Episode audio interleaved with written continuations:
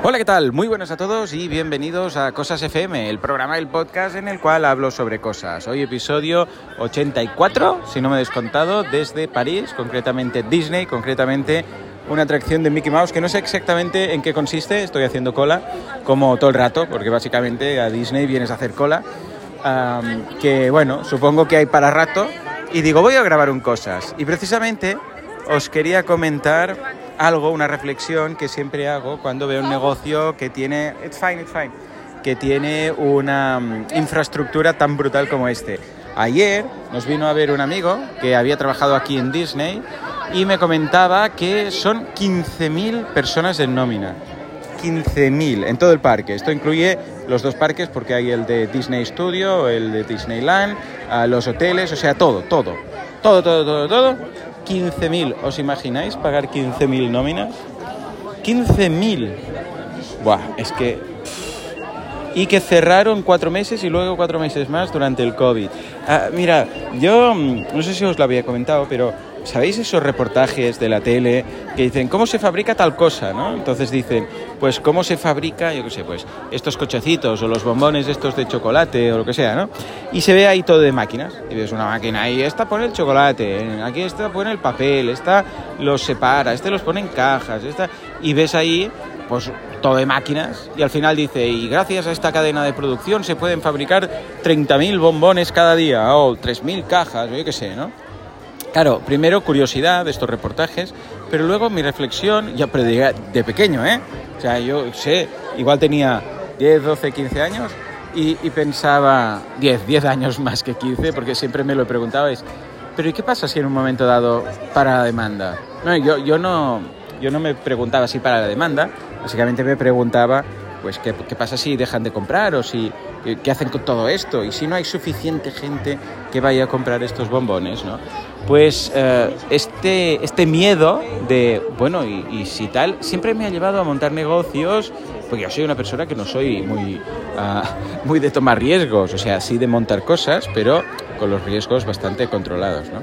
Entonces, claro, siempre que veía esto pensaba, yo no quiero montar nunca nada que, ostras, si baja una vez más, no decía si baja la demanda, pero sí si de repente, por lo que sea, dejan de comprar, sale alguien que lo fabrica más barato, yo sé, cualquier cosa, dejan de comprarme, porque entonces, ¿qué hago con todo esto?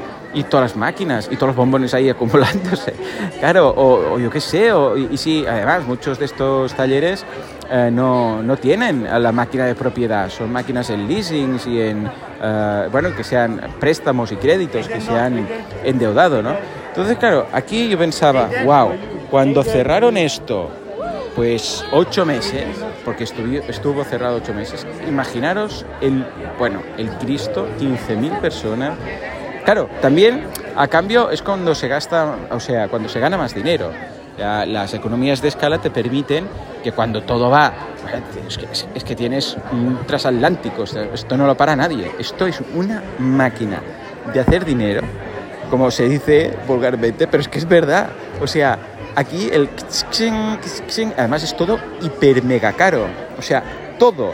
Unas palomitas 10 euros o 15 o 20, todo. Las, el segundo día hizo más frío, fuimos a comprar, nada, una chaqueta, una sudadera, bueno, sí, como 200 euros, todo. Es, es, una locura y no paras, no paras, no paras. Como además está todo dentro del parque, lo que necesites, cualquier tienda, cualquier... O sea, todo lo tienes aquí, no tienes que salir, ya está pensado para que no tengas que salir para, para nada. Claro, esto es un non-stop de hacer dinero, pero ojo, también de gastar dinero, o sea, por parte de ellos, porque, o sea, o sea 15.000. Y además ahora están creando una atracción nueva de Avengers y luego también están rehaciendo el hotel, el más icónico, que es el de eh, Disneyland Hotel. O sea, es, un, es una máquina constante de mucho, mucho, mucho gasto de infraestructura, pero muchísimo, solo en sueldos, imaginaros, multiplicad 15.000 por lo que cobren. O sea, es que son millones y millones y millones. Luego también mantienes eh, esta infraestructura brutal, pero ganan muchísimos millones también. Por eso digo, las economías de escala o lo que te permite tener un negocio con una infraestructura de estas tan brutal es que vas muy embalado, muy embalado. Pillas inercia y montes lo que montes, porque esto es aquí, bueno, cuando vinieron, porque esto estaba, me contaba este amigo, que esto era en su momento, hace 30 años, porque ahora estamos en el 30 aniversario, estaba disputado entre Francia, París y luego donde está Portaventura, ahora en España. Y se ve que perdimos, no sé, no sé cómo fue, no me acuerdo hace 30 años qué pasó, pero el caso es que, eh, bueno, pues lo montaron aquí. Pero es que prometieron, bueno, aparte que el gobierno ah, se adaptó en cuanto a temas de impuestos y tal, les montaron aquí, vamos, la estación, una ciudad aquí con no sé cuántas historias, edificios, o sea, les han montado, claro, Disney es tan potente que crea la demanda. O sea, Disney crea a la gente que vaya. Da igual, dice, ¿dónde? En medio de la nada. Ningún problema, ya vendrán. Ya vendrán. O sea, vamos a montar aquí un tinglado tan brutal que la gente vendrá y crearemos a nuestro entorno, porque esto era en todo campos, crearemos el ambiente nosotros. Ningún problema. Ya verás cómo esto va creciendo alrededor. Y claro, cuando te puedes permitir esto y jugártela así, porque claro, Disney es una marca mega fuerte, pero muchísimo, de, vamos, de millones y millones y millones de seguidores, pues puedes jugar a, este nivel. Pero, pero claro, no todo el mundo es Disney. Entonces, ¿qué pasa? Que siempre que he visto negocios de este estilo, de, sí, sí, ganarás mucho dinero, pero si se para, o sea, te pegas una leche, esto es como andar versus ir en bici, un poco.